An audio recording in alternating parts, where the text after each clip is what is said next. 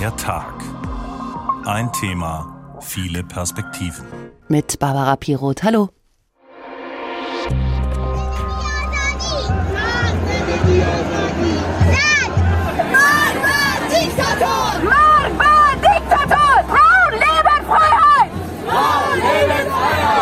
Bring mich um. Ich habe nichts zu verlieren. Hauptsache meine Brüder und meine Schwester nach mir können in Freiheit leben. Wir kämpfen nicht für die nur das ist Kopftuch. Wir kämpfen für unsere Freiheit. Für Iraner gibt es kein Zurück mehr. Die wollen dieses System ändern und da hoffen wir, dass das äh, die Weltgemeinschaft auf der richtigen Seite steht. Wir hassen, wir hassen alle Gina. Gina Massa Amini. Im Iran gehen die Menschen weiter auf die Straße und das, obwohl das Regime brutal zurückschlägt. Auf Demonstranten wird geschossen, Tausende sitzen im Gefängnis, es gibt Schauprozesse ohne Verteidiger und nebulöse Anklagepunkte wie Krieg gegen Gott, eines der schwersten Verbrechen gegen die islamische Staatsordnung, mit dem Tode bestraft. Zwei Demonstranten sind dieses Verbrechens bereits bezichtigt und hingerichtet worden. Beobachter befürchten, dass es dabei nicht bleibt, dass es eine ganze Welle von Hinrichtungen geben könnte. Dennoch lassen sich die Menschen nicht unterkriegen. Iranerinnen und Iraner demonstrieren heute auf den Tag genau seit drei Monaten und das ist längst kein Aufstand mehr allein von Kurden, Frauen und Jungen Jungen, sondern auch von Linken und Konservativen, von Männern und Alten, Schiiten und Sunniten. Ist das der Wendepunkt, der Point of No Return für das Mullah-Regime? Oder wird es am Ende doch am längeren Hebel sitzen und die Proteste durch immer mehr Gewalt ersticken? Darauf schauen wir heute im Tag unter der Überschrift Kein Zurück im Iran, der unbedingte Kampf für Freiheit. Den Anfang macht Uwe Lüb. Er blickt darauf, warum und wie die Proteste überhaupt angefangen haben. Wir erinnern uns, die Sittenpolizei nimmt die 22-jährige Kurdin Amini fest wegen eines verrutschten Kopftuchs. Offenbar wird die junge Frau so schwer misshandelt, dass in den Folgen im Polizeigewahrsam stirbt. Auf ihrer Beerdigung geht's dann los mit den ersten Protesten. Tod dem Diktator rufen Menschen am Rande der Beerdigung von Gina Massa Amini am 17. September.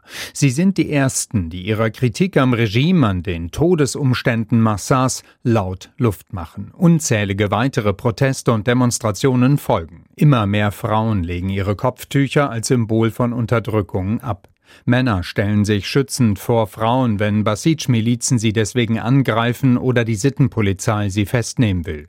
Es ist, als ob die Verkrustungen der Gesellschaft aufbrechen, so beschreibt es die 28 Jahre alte Aria aus Teheran. Viele Männer, die in einem patriarchalischen System aufgewachsen sind, haben Frauen zum ersten Mal behandelt wie sich selbst. Aria heißt in Wahrheit anders. Um sie und andere, die aus dem Iran erzählen, zu schützen, sind weder ihre richtigen Namen noch noch Stimmen zu hören.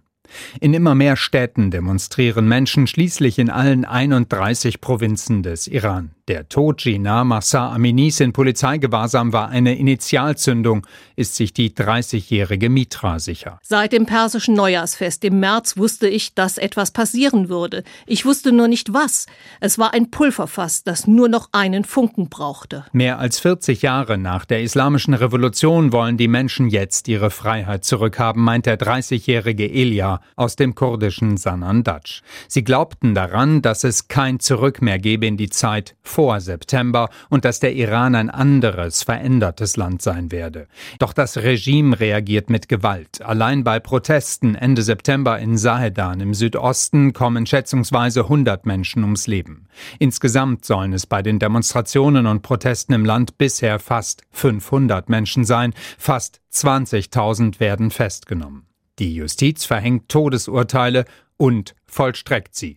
Das Regime fühlt sich bedroht, stellt der frühere Bundestagsabgeordnete Niemar Mowassad fest. Er ist iranischer Abstammung mit engen Kontakten in das Land. Wir haben also eine schichtübergreifende Revolution. Das ist für das Regime eine massive Herausforderung, weil das tatsächlich für das Regime eine Situation darstellt, in der es damit rechnen muss, dass es stürzt. Es tobt ein Machtkampf im Iran zwischen der Führung und den Bürgerinnen und Bürgern. Sie protestieren weiter. Viele tausend allein am 40. Todestag sagt Marsa Aminis. Sie beteiligen sich an landesweiten Streiks wie Anfang Dezember. Organisatoren von Demonstrationen schließen sich zusammen, etwa in den Gruppen namens Die Jugendlichen der Nachbarschaft. Demonstrationen im Ausland wie im Oktober von rund 80.000 Menschen in Berlin nehmen die Protestierenden als moralische Unterstützung wahr. Und doch schüchtert sie die Brutalität des Regimes immer mehr ein, sagt Adia. Die Menschen fürchten, dass der internationale Druck nicht ausreicht oder sogar nachlässt, dass EU, UNO, USA und Kanada schweigen und nichts unternehmen und der Iran die Menschen weiter unterdrückt und hinrichtet und auch die Menschenrechtsorganisationen nichts machen. Zuletzt herrschten hier Angst, Depression und Hoffnungslosigkeit. Anlass dafür gibt es genug, findet Niemar Mowassat. Das Regime sei zu allem fähig. Erst 2019 habe es binnen weniger Tage 1500 Demonstrierende getötet. Wenn die Welt jetzt wegschaue, könne sich so etwas wiederholen. Drei Monate Proteste und es macht den einen nach nicht den Anschein, als würden sie weniger. Andere berichten, die Märsche seien kleiner geworden. Das ist von außen allerdings schwer zu beurteilen. Ausländische Medienleute sind kaum noch im Land. Wichtigste Quelle ist Social Media, allerdings sind etliche Kanäle zensiert. Der Staat lässt Dienste wie WhatsApp und Insta verbieten oder überwachen und drosselt das Internet. Da gehen dann also nur noch kleine Datenmengen durch, sprich nur manchmal Videos, die die brutale Niederschlag Übertragung dokumentieren könnten und weltweite Aufmerksamkeit schaffen. Wobei Iran das Internet nicht ganz abschaltet, denn dann wären ja auch keine Zahlungen, kein Finanzverkehr mehr möglich. Gilda Sahibi ist Ärztin, Politikwissenschaftlerin und Autorin beim Spiegel der Taz und hält Kontakt mit Iranerinnen und Iranern. Hallo. Hallo. Frau Sahibi, wie gelingt Ihnen das, in Kontakt zu bleiben? Es geht eigentlich tatsächlich noch über viele verschiedene Quellen. Ähm, die Frage ist nur, wie sicher die sind. Also ich habe über WhatsApp Kontakt und auch über Telegram, aber am sichersten ist für mich Signal und da mache ich eigentlich die meiste Kommunikation drüber. Was hören Sie aktuell von Ihren Freundinnen und Freunden und Bekannten im Iran?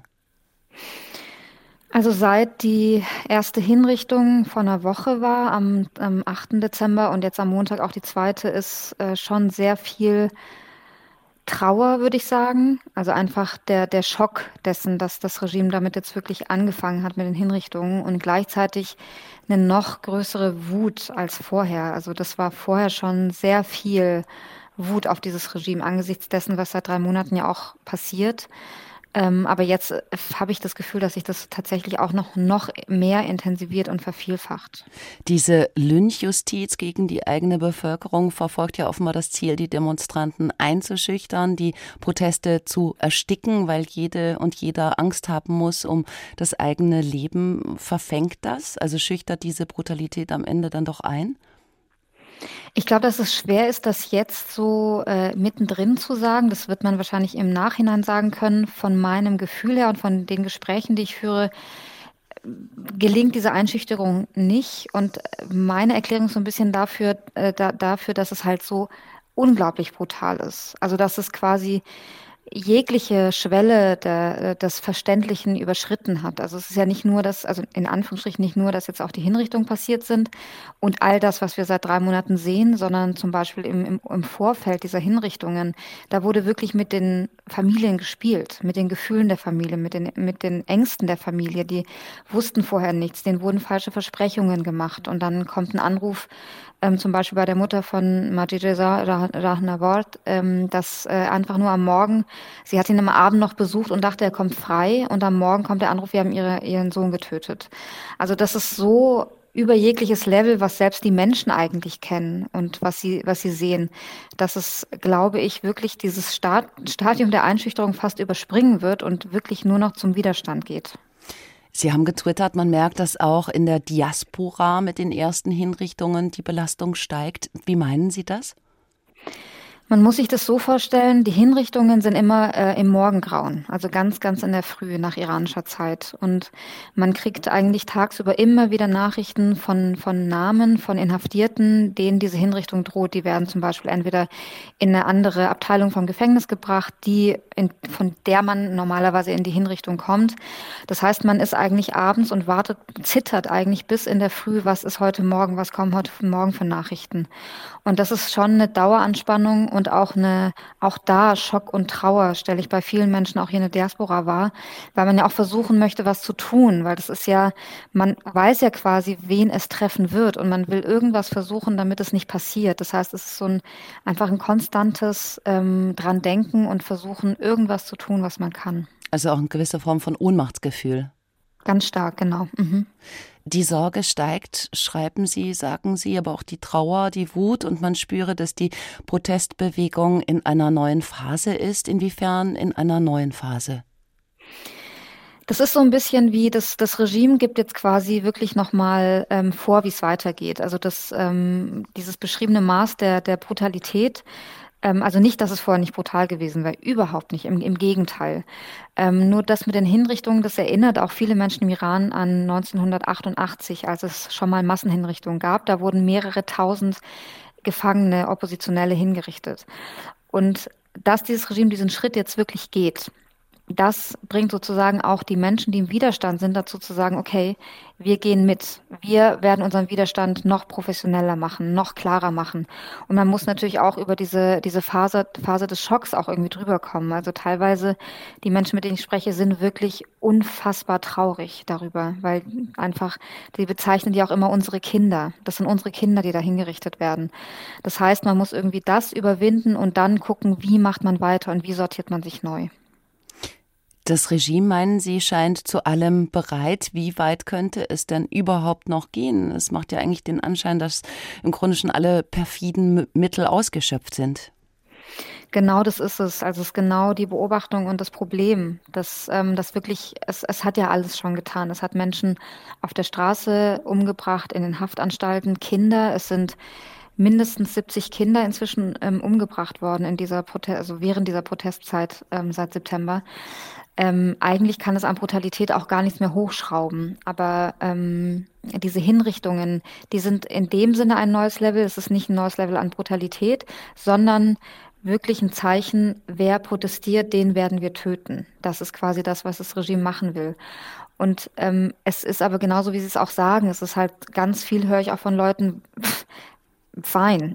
Was sollen sie noch machen? Sie haben wirklich uns alles angetan, was man uns antun kann.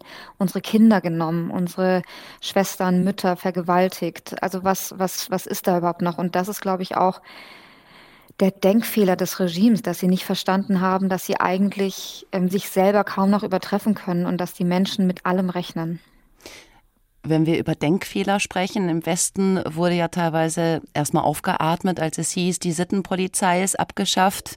Der Terror geht aber unvermindert weiter, wenn auch unter einem anderen Label. Lässt man sich also hierzulande vielleicht auch zu leicht täuschen? Genau, das, da ist die Sittenpolizei auch ein sehr gutes Beispiel, weil sie ja gar nicht abgeschafft wurde. Also das war ja eigentlich nur Desinformation, die leider sehr weit auch aufgenommen wurde hier bei uns und auch in den USA zum Beispiel. Die New York Times hat getitelt, die Sittenpolizei sei abgeschafft worden. Das war gar nicht so. Das war im besten Fall eine Misskommunikation, was ich aber eher glaube, eine Ablenkung und äh, gezielte Streuung von Desinformation. Und es ist aber tatsächlich so, dass, ähm, dass das Spiel, was das, was das Regime mit dem Westen eben auch schon sehr lange spielt, eben das ist so, ja, also im Dunkeln passieren irgendwie so Dinge, lasst uns nicht darüber reden, aber eigentlich, ähm, guckt mal, unsere Frauen arbeiten, wir machen Reformen, wir haben ein normales Justizsystem, ähm, wir haben ein Parlament, also all diese Dinge und Wahlen vor allem auch, die Legitimität irgendwie äh, den Schein wahren. Ähm, und das will es eigentlich auch weitermachen, dass es halt sagt, ähm, wir, ähm, wir sind ganz normale Gesprächspartner. Und weil das so lange auch sehr, sehr gut funktioniert hat, versucht es das jetzt natürlich auch weiterhin. Also das äh, wird es auch weiterhin versuchen. Und da ist die Sittenpolizei so ein gutes Beispiel dafür, wie schnell man eben wieder in dieses alte Muster hier bei uns im Westen reinfällt die Journalistin Gilda Sahebi. Vielen Dank für das Gespräch. Es gehört so viel Mut dazu, weiterhin auf die Straße zu gehen im Iran, denn alle wissen, der Staat schreckt vor gar nichts mehr zurück. Ein Video oder ein verdächtiger Chatverlauf im Handy und schon landet man im Gefängnis. Eine Iranerin hat ihre Situation so zusammengefasst, wir weinen uns in den Schlaf und wachen auf mit Hoffnung. Hoffnung will ihnen auch die israelische Musikerin Liras geben. Sie selbst hat iranische Wurzeln, singt auf Farsi über ihre Situation, über die Situation in Iran und hat das entsprechende Album heimlich mit iranischen Musikern in Istanbul aufgenommen. Es wurde zum Soundtrack des Aufruhrs. Im Song San Besan von Frau zu Frau singt sie: Zusammen werden wir eine Revolution starten. Musik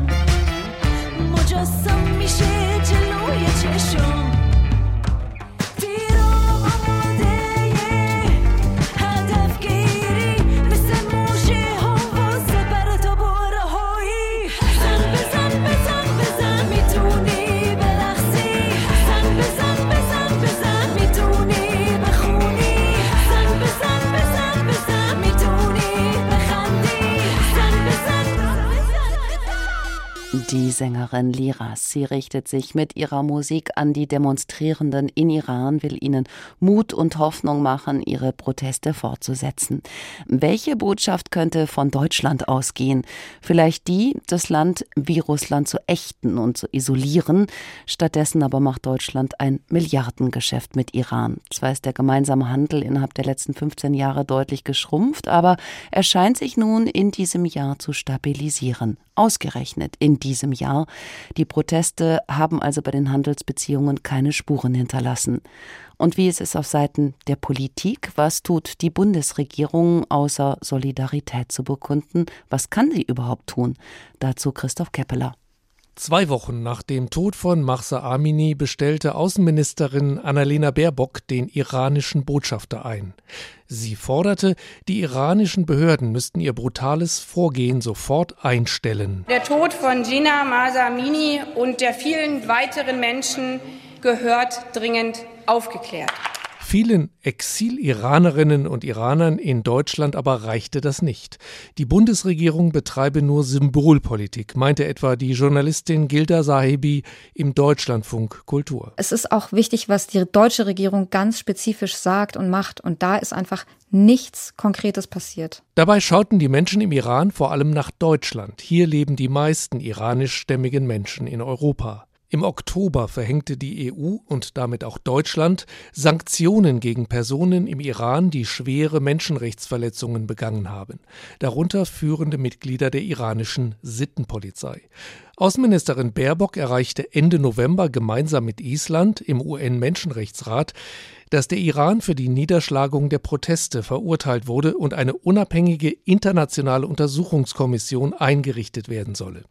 Das war durchaus ein großer Erfolg, weil Russland, China und der Iran vehement versucht hatten, diese Resolution zu verhindern. Der Iran reagierte er bestellte seinerseits den deutschen Botschafter in Teheran ein. Vor wenigen Tagen verschärfte die EU ihre Sanktionen noch einmal. Es kamen Sanktionen gegen iranische Geistliche, ranghohe Vertreter des Staats und führende Beschäftigte staatlicher Medien hinzu. Wir haben mit dem Sanktionspaket insbesondere diejenigen in den Blick genommen, die für diese Hinrichtung, die für diese Gewalt gegen unschuldige Menschen verantwortlich sind. Das sind insbesondere die Revolutionsgarden werden, sagte die deutsche Außenministerin. Annalena Baerbock hatte, kaum im Amt, ihr Konzept einer feministischen Außenpolitik vorgestellt. Deshalb sind die Erwartungen an sie besonders hoch und auch die Enttäuschung groß, dass Deutschland bisher nicht mehr erreichen konnte. Trotz Sanktionen und Resolutionen hat das Regime in Teheran mittlerweile begonnen, verurteilte Demonstranten hinzurichten. Deutschland sei der wichtigste Handelspartner des Iran.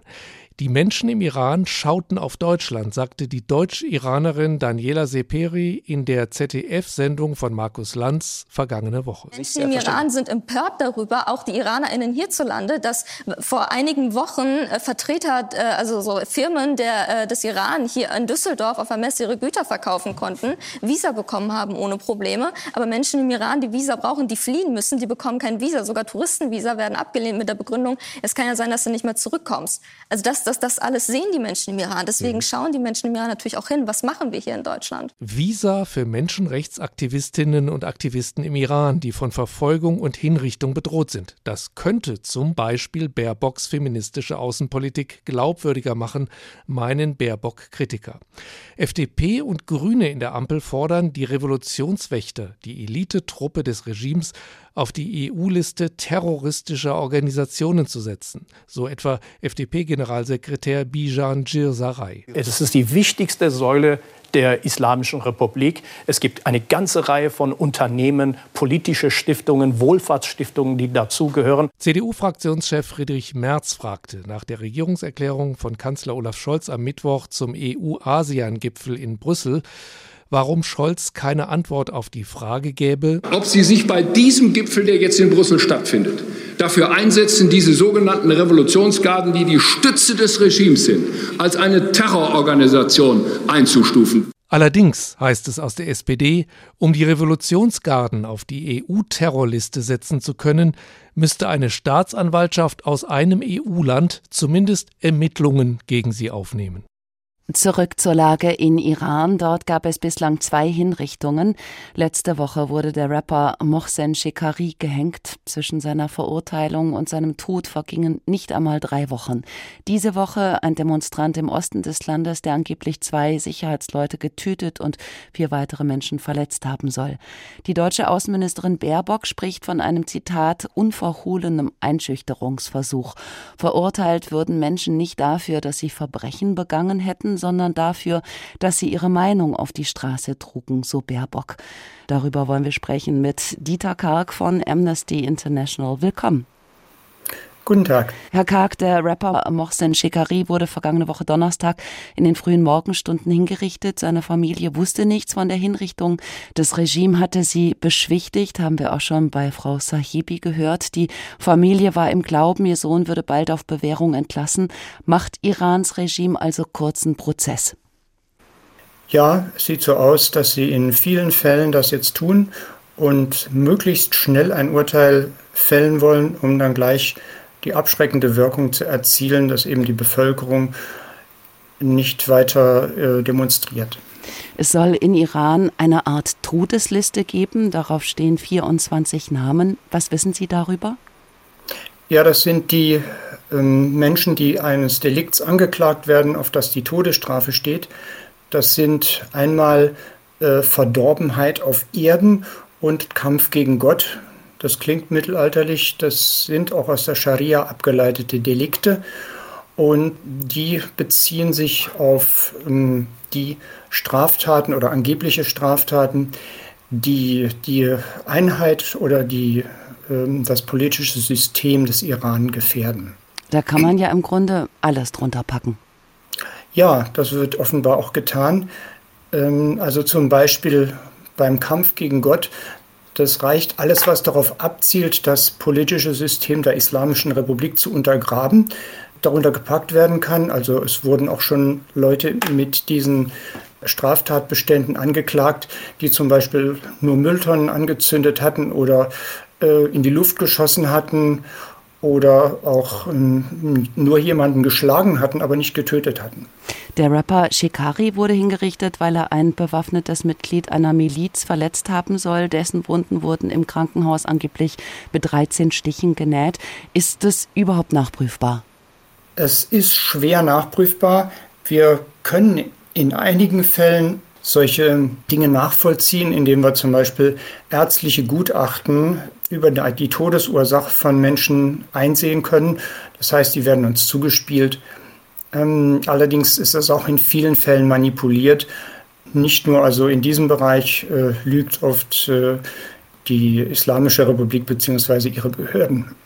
Der Richter am obersten Gericht hat ja angekündigt, die erste Hinrichtung vergangenen Donnerstag sei nur der, Zitat, erste Schritt gewesen. Erwarten Sie also eine neue Hinrichtungswelle? Das ist schwer zu sagen. Äh, wenn es mit den Demonstrationen weitergeht, sicher. Äh, wenn die abschreckende Wirkung eintritt, die sich die Islamische Republik und die Regierung also erhoffen, dann könnte es sein, dass man nicht in allen Fällen die Todesurteile vollstreckt. Ja, ungefähr nach dem Motto, es hat seinen Zweck erfüllt und damit müssen wir jetzt nicht mehr so ganz hart durchgreifen. Es ist ja so, dass man äh, sozusagen abwägen muss, nützt es äh, mehr oder schadet es mehr, wenn wir Menschen hinrichten. Das heißt, werden die Menschen eher eingeschüchtert oder eher wütender? Das heißt, man muss sozusagen zwischen diesen beiden äh, Gefahren abwägen. Präsident Raisi hat gesagt, die Todesstrafe durchzusetzen, das sei die legitime Antwort des Staates auf die Unruhen. Nun würden die Unruhestifter entschlossen bestraft und die Stimmungsmache gegen die Islamische Republik beendet. Es gibt aber auch andere Stimmen, die mahnen. Ein sunnitischer Freitagsprediger zum Beispiel hat gesagt, der Koran erlaube es niemanden, einen Menschen hinzurichten, nur weil er einen anderen verletzt habe.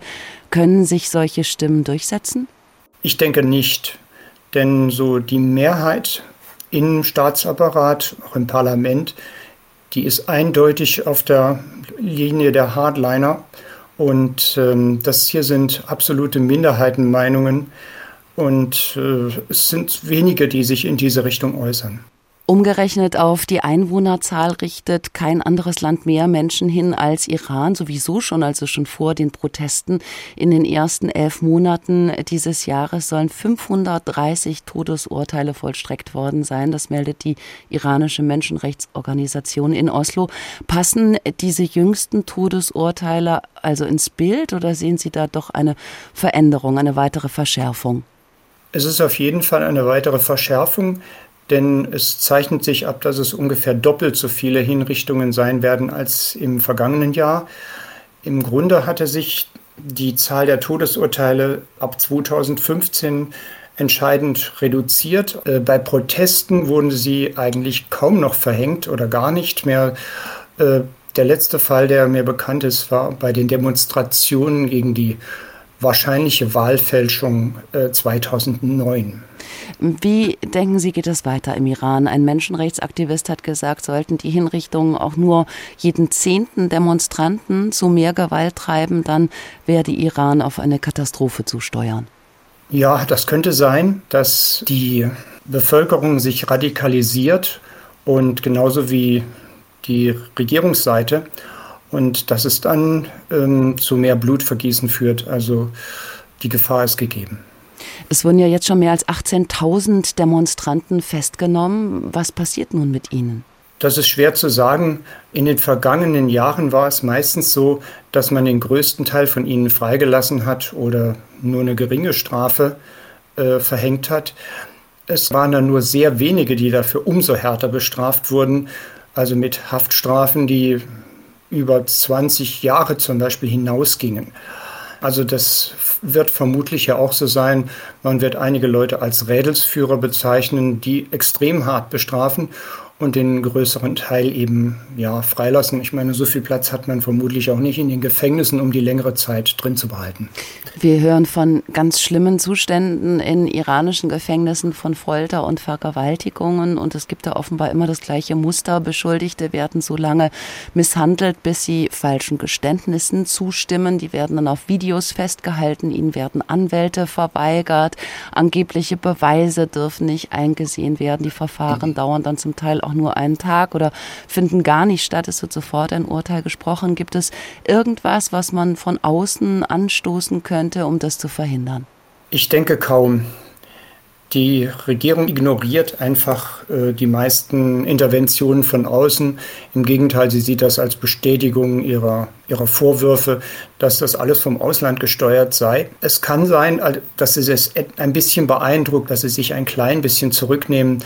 Aber ich denke, das wird höchstens so im Bereich der äh, Bestrafungen sein, aber nicht in dem Fall des Vorgehens gegen äh, Demonstrierende und Inhaftierte.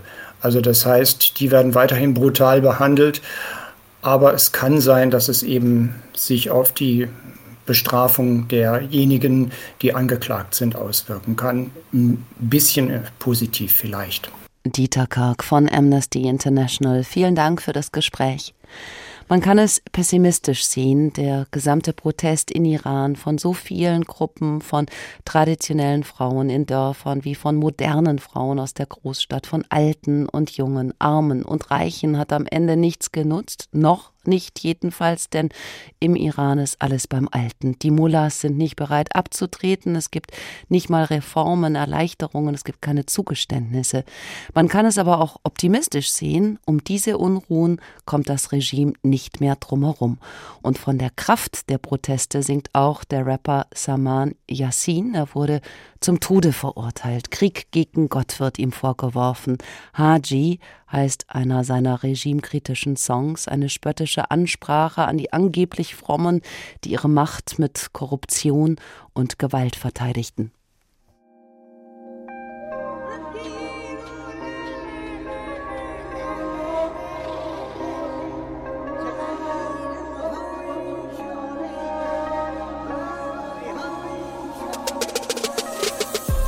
گش قدلم کردم هنجرم قلقم کردن. خوشیلم قدغن کردن. عین حیوان سر تم کردن. نه و سکوت خانه نیوم و می رسم پاره نیوم سر تا پام زخم عمیقه. بعضی زخمیل بخیه دور تا دورم دیوار کشان. هر کی رسی جام شکان. ما پشت ما رفیق گنبی اویش خنجری تا دست چقان دید زخمیل سینم وا کرد. کودک درونم دی پا کرد عشق چه و دارلگ پیرم. کرماشا جو سر پل خراب کرد. ولی من شرفم نفروشام این پیا و بان پاموسام. خدایی میشک و ساجی زمین گردین می‌دانم هر شو بیدار تا دم صبح. منی نامردی بلدم ولی خوب مجروح جنگ نابرابرم مبارزم ولی حامی صبح.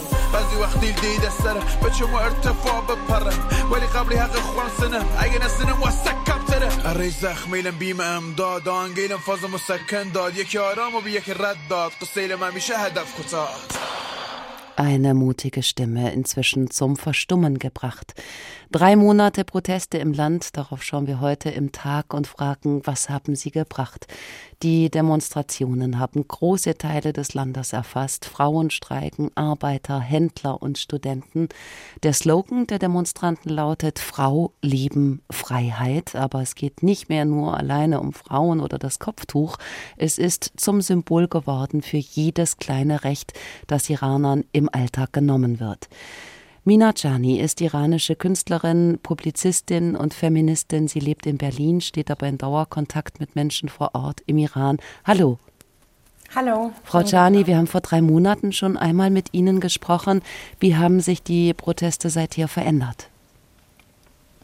Ähm, die Veränderung der äh, landesweiten Proteste, die ja auch von, von ähm, in des Irans so gefordert wird, das auch Revolution zu nennen, hat sich äh, so weit äh, verändert, dass die umfassender geworden sind, dass ähm, äh, Streiks, äh, landesweite Streiks der der Basaris sich angeschlossen haben, auch Fabriken teilweise haben sich angeschlossen, SchülerInnen haben sich angeschlossen, jüngere Menschen wurden auf der Straße dabei ermordet und von dem Staat und darüber hinaus hat sich eine weitere Teil der iranischen Jugend noch weiter politisiert und wir haben jetzt mit einer langfristigen Prozess, revolutionären Prozess, würde ich mal sagen, zu tun.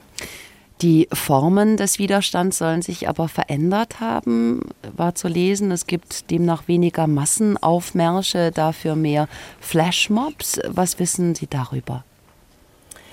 Es gibt immer wieder Massenproteste auf der Straße, wenn es, äh, äh, wenn es mal dazu kommt, wenn es mal dazu aufgerufen wird, wenn sich die iranische Bevölkerung zum großen Teil auch äh, eine Zeit lang äh, wieder erholen konnte. Aber es ist ja so, weil es halt ja eben so einen langfristigen Prozess ist und weil die iranische Zivilbevölkerung das auch als einen langfristigen Prozess, revolutionären Prozess sieht, sagen sie das auch sehr oft vom Iran aus aus? Was erwartet man von uns äh, vom Außen? Dass wir jeden Tag auf der Straße sind, so massenhaft, obwohl ja die Studentinnen schon innerhalb der Universitäten streiken, obwohl ja schon Schülerinnen in den Schulen schon festgenommen wurden äh, und so weiter und so fort. Aber die Proteste leben noch in unterschiedlichen äh, Art und Weisen auf den Straßen in, in Form von Kunst, Flashmobs, äh, ähm, neue ähm, kreative äh, Aktionen und so weiter.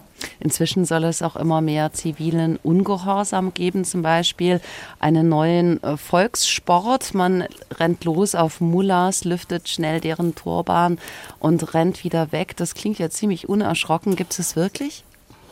Das gibt es auf jeden Fall tatsächlich und das wird ja auch äh, natürlich auch organisiert und mobilisiert. Also zu jeder Aktion müssen ja mehrere Leute hingehen. Ähm, einige machen diese Aktionen, einige filmen die anderen dabei und andere veröffentlichen das. Also es ist schon, aber es ist ja auch eine, äh, kreativen, einer von den kreativsten äh, äh, Aktionen der, der iranischen Bevölkerung in den letzten Jahren gewesen, so wie die auch Symbole der Macht so quasi angreifen. Das soll lustig sein, das soll aber auch gleichzeitig ähm, auch ernst gemeint sein, das soll Hoffnung geben, dass man soll auch darüber lachen. Wir haben vorhin gehört, dass das Regime damit rechnen muss, dass es stürzt. Am Ende ist es eine Frage der Macht. Es gibt aber eine riesige Zahl von Nutznießern des Systems. Hunderttausende sind bei den Revolutionswächtern und deren Schlägertrupps organisiert. Die kontrollieren inzwischen weite Teile der Wirtschaft, also Flughäfen, Ölterminals, Krankenhäuser. Warum sollten sie und deren Günstlinge ihre Macht abgeben? Ähm, ich glaube nicht, dass sie ein Interesse haben, zum großen Teil die Macht abzugeben. Vor allem, weil der, der, der, iranische Staat auch sehr korrupt ist und sie auch mit involviert sind in diese ganze Korruption und verbrecherische Art und Weise zu, zu beherrschen und zu regieren. Äh, aber äh, auf der anderen Seite ist der Wille, die äh, wegzukriegen, auch so groß wie noch nie. Große Teile der iranischen Gesellschaft ist nicht mehr bereit, unter der Herrschaft der, äh, der, Islamischen Republik zu leben und das eigentlich schon seit Jahren. 2019 hatten wir schon mit landesweiten Protesten zu tun. Auch da war die Parole, äh, als es vorbei mit euch, auch davor gab es Proteste, die das angedeutet haben. Jetzt ist es äh, mittlerweile so, dass unterschiedliche sozialen Schichten, unterschiedliche Sektoren, unterschiedliche äh, politische ähm, Gruppierungen haben sich halt dazu angeschlossen, dass es diesmal wirklich äh, zu einem Punkt kommt, dass die auch dann weg sind zum Thema weg sind. Da will die EU Sanktionen verschärfen. Etwa 200 Personen werden schon sanktioniert. Nun sollen 30 weitere führende Köpfe hinzukommen. Kanada allerdings geht viel weiter. Da werden mehr als 10.000 Personen mit Sanktionen belegt. Was würden Sie denken, könnte helfen als Druck von außen? Man muss sich ja äh, dazu sagen, dass ähm, anders als äh, ähm, viele denken, der Druck vom Außen hilft tatsächlich. Also es, äh, sei es, wenn es den, äh, der Druck der äh, Weltöffentlichkeit ist, dazu ja auch die iranische Bevölkerung gerade vom Innen sehr massiv auffordert und sagt, bitte lasst uns nicht im Stich, bitte schaut hin, weil alleine diese, diese Weltöffentlichkeit hilft uns sehr. Aber jetzt abgesehen davon sind viele Iranerinnen nicht so begeistert von, von Sanktionen der EU, weil sie ja auch zu lahm finden, zu ziellos teilweise. Und man fragt sich, was, was will man damit erreichen? Eigentlich erwartet man, dass man die Revolutionsgarden, zumindest große weitere Teile von Revolutionsgarden, auf die äh, Terrorliste ähm, äh, quasi stellt, weil sie auch eben nicht nur im Iran äh, so, äh, so dazu beitragen, dass der Staat einfach äh, Staatsterror betreibt, sondern auch in der, in der Region und auch äh, teilweise auch auf dem Boden von EU. Also man fragt sich, worauf wartet die EU noch? Alle Augen sind auf Iran gerichtet. Kann das Land es sich leisten, mit dieser Brutalität und Härte weiterzumachen? Äh, es ist ähm, abhängig davon, was man mit dem Land meint. Also die iranische Bevölkerung lebt ja jeden Tag unter diese ähm, ähm, harschen Maßnahmen. Die Menschen werden einfach so ermordet. Wie war es? Mit, warum ist es äh, den Fall Gina Massa Amini zum Auslöser äh, dieser äh, revolutionären Prozess geworden? Das alleine an sich zeigt ja schon, dass die Iranerinnen sagen, auch wenn wir nicht auf der Straße sind, werden wir, also der, äh, als äh, Protestierende, werden wir eher ermordet. Auch der, der, der ukrainische Flugzeug wurde einfach abgeschossen, weil äh, ja, die Revolutionsgarten an dem Zeitpunkt das so wollte. Also das ist ja mittlerweile so, dass viele, auch mir, also viele meiner Kontakte aus dem Iran mir sagen, wenn wir jetzt aufhören würden, werden wir eher massiv ermordet. Dann, äh, es ist ja so, wir können uns nicht leisten, nicht leisten, einfach aufzugeben. Mina Chani, iranische Künstlerin, Publizistin und Feministin. Danke sehr. Stichwort Unterstützung aus dem Ausland. Auch in Hessen gibt es Proteste. Da gibt es iranische Studierende und Ärzte, die Demonstrationen organisieren oder Iraner, die, die vor dem iranischen Konsulat demonstrieren. Darüber berichtet Nina Michalk.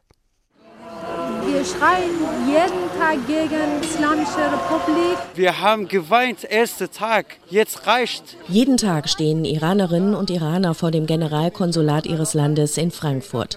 Vor einer wachsenden Zahl an Zelten, die aufgereiht in der eisigen Kälte stehen. Hier schlafen Hungerstreikende, denen sich immer mehr Menschen anschließen.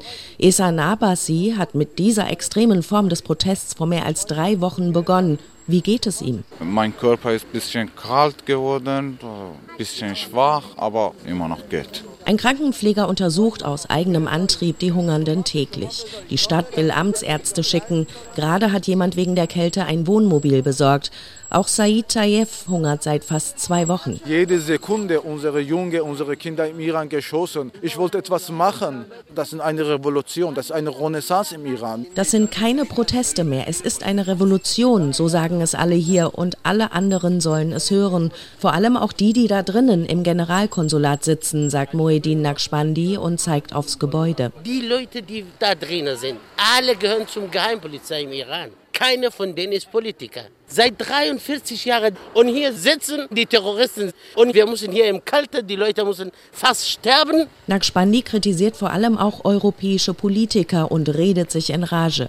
Immer noch habe Europa diplomatische Beziehungen mit einem Regime, das Terroristen in aller Welt finanziere und jeden Tag das eigene Volk töte. EU-Sanktionen seien gut, aber die iranischen Vertretungen müssten weg, sagt auch Herish Derakshan. Er fordert von Deutschland, härter an die Sache ranzugehen, ja? die diplomatischen Wege mit der islamischen Regierung zu kappen, die Abkommen zu kappen und das als terroristische Einheit zu listen. Das wäre effektiv. Ortswechsel nach Frankfurt-Sachsenhausen. Auch hier wird protestiert, nur anders, eher leise und mit Kindern. Kraniche werden hier gefaltet. 1001 sollen es werden. Das Projekt hat die Chinesin Yuli Qiang ins Leben gerufen. In Japan wird besagt, wenn man tausend Kraniche faltet, wird ein Wunsch erfüllt. Dann haben Kunststudentinnen aus einer Universität im Iran das getan und ihren Wunsch darauf geschrieben für Freiheit. Und ich habe diese Aktion auf sozialen Medien gesehen. Ich wollte gerne den Menschen aufrufen, hier die Kraniche zu falten. Auch zu Hause kann jeder Kraniche falten und sie zu Sammelstellen in Frankfurt schicken. 40 Tage lang wird die Aktion gehen bis Anfang Januar. Dann soll es eine Ausstellung geben. Hier und heute lernen die Kinder, warum sie die Kraniche falten. Lehrerin Nava klärt auf. Welches Recht müsste man dir wegnehmen, damit du sagst, so, jetzt reicht's mir, ich gehe auf die Straße. Bildung oder Recht auf meine Meinungsfreiheit? Genau, Meinungsfreiheit. Das ist nicht nur ein Kinderrecht. Meinungsfreiheit ist ein Menschenrecht. Wieder zurück zu den Hungerstreikenden vor dem Generalkonsulat. Nasrin Jalali war die einzige Frau, die mithungern wollte. Sie musste aufgeben. Aber sie ist trotzdem jeden Tag da. Und das sei nichts im Vergleich zu den Menschen in Iran, die vor gezückten Waffen stünden und sagen, Bring mich um. Ich habe nichts zu verlieren. Hauptsache meine Bruder und meine Schwester nach mir können in Freiheit leben. Und das zählt. Also das motiviert uns. Wir kämpfen für Freiheit. Und sie wollen es so lange tun, bis ihr Ziel erreicht ist, der Sturz des iranischen Regimes. Verzweiflung, Hoffnung, darüber hat auch der Rapper Tomasz Salehi gesungen. Nun ist er in Haft, ihm wird Verdorbenheit auf Erden und Krieg gegen Gott vorgeworfen, darauf steht die Todesstrafe. In seinen Texten hat der Musiker Missstände in Iran offen angeprangert, über Korruption und Machtmissbrauch gesungen. Im Song Fahl spricht er vom Jahr des Scheiterns des iranischen Regimes.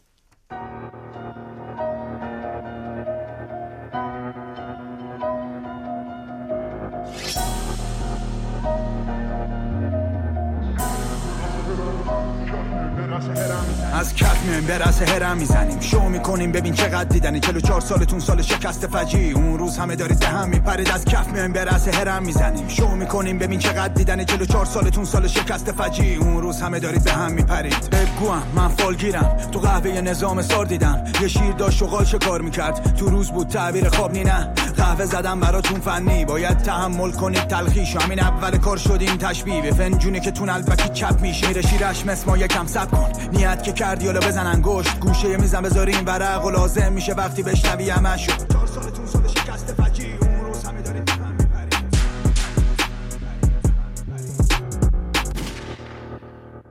Brutalität, Druck, Repressalien gibt und gab es in Iran also schon lange, aber nun lassen sich viele Menschen davon nicht mehr abschrecken. Die Empörung über den Tod von Masa Amini, über dieses Verbrechen hat die aufgestaute Wut freigesetzt. Die Wut auf ein Regime, das seine Ideologie dem Volk aufzwingt. Das wollen wir vertiefen mit Barman Niruman. Der wurde 1936 in Teheran geboren, musste sein Land aber verlassen und hat sich im deutschen Exil als Publizist und und Autor etabliert. Gerade ist sein neues Buch erschienen, Der mühsame Weg in die Freiheit. Willkommen.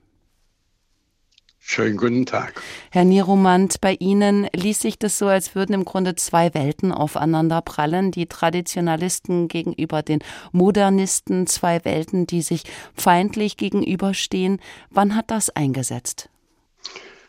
Ja, also im Grunde genommen schon äh, bei den Anfängen der Revolution, als Khomeini zum ersten Mal erklärt hat, die Frauen sollten sich äh, der islamischen Moral fügen und sollen ihre Kleidung so tragen, wie es der Islam vorschreibt.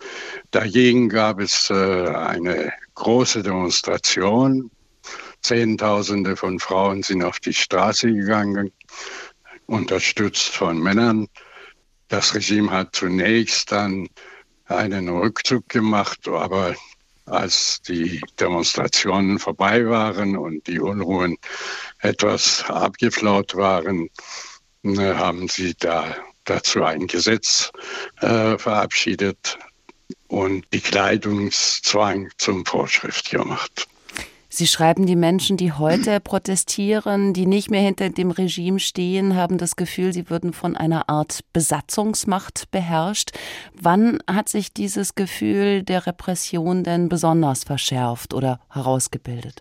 Ja, eigentlich äh, hat man dieses Gefühl schon seit Jahren und zwar schon vielleicht äh, seit 2009, als die grüne Bewegung äh, zustande gekommen war und äh, dass der große Wahlbetrug war äh, bei den Präsidentschaftswahlen für Ahmadinejad. Da hat das Regime sehr brutal äh, gegen die Demonstranten vorgegangen. Und das muss man sich vorstellen, das hat, hat wieder sich wiederholt und immer wieder wiederholt. Die Menschen haben ihre Hoffnungen an Reformer geknüpft und äh, hofften auf Veränderungen, aber die kamen nie zustande.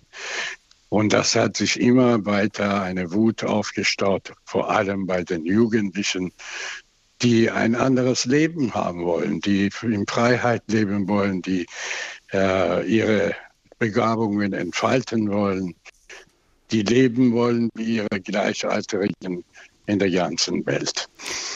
Sie haben zu Beginn der Proteste vor drei Monaten geschrieben, vermutlich wird es den Theokraten auch dieses Mal gelingen, die Wutschreie der Protestierenden mit ihrer Gewaltmaschinerie zum Ersticken zu bringen, denn die Bewegung ist spontan, hat keine Organisation und keine Führung.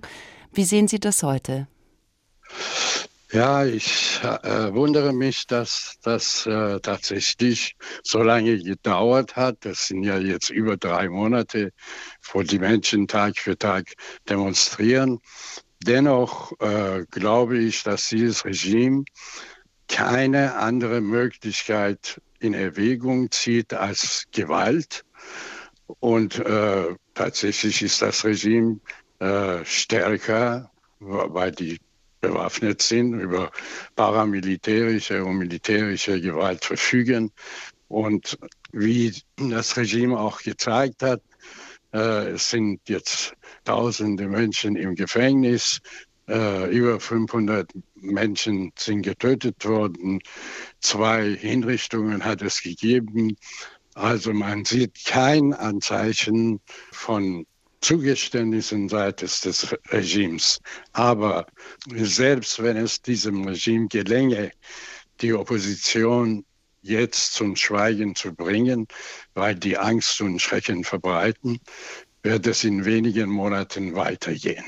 Es hat äh, starke Risse im Gebälk des islamischen Staates gegeben.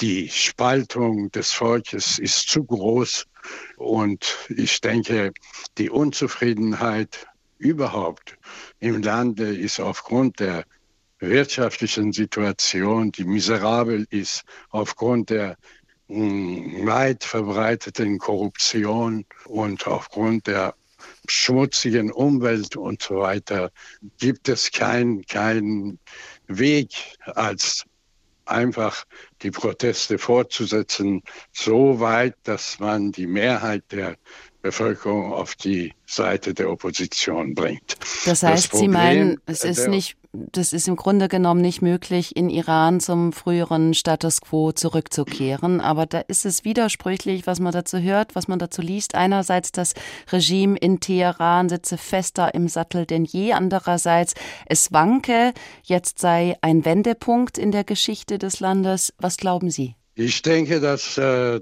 das Regime einen sehr harten Schlag bekommen hat. Dennoch äh, ist das Regime noch lange nicht weg. Der Weg dahin ist, ist noch lang.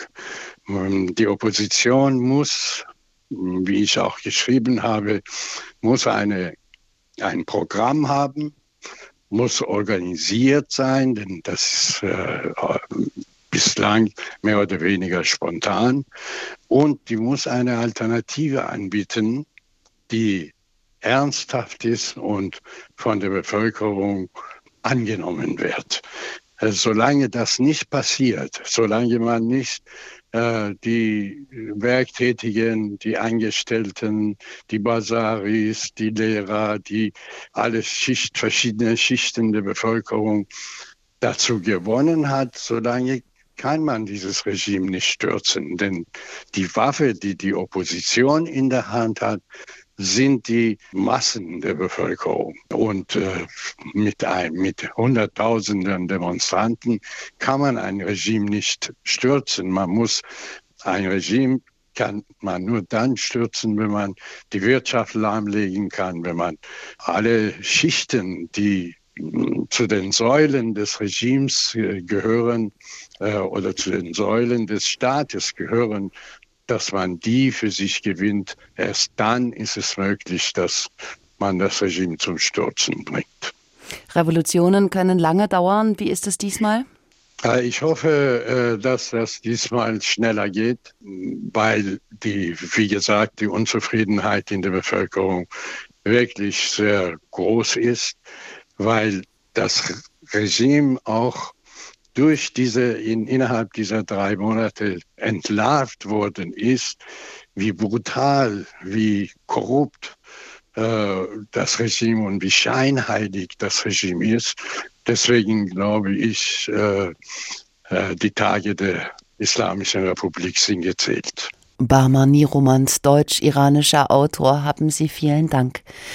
Im Iran steht ein Regime, das alles zu verlieren hat, einer Bevölkerung gegenüber, die nichts mehr zu verlieren hat. Die Entfremdung könnte nicht größer sein. Kein Zurück im Iran, der unbedingte Kampf für Freiheit. Das war unser Thema heute im Tag.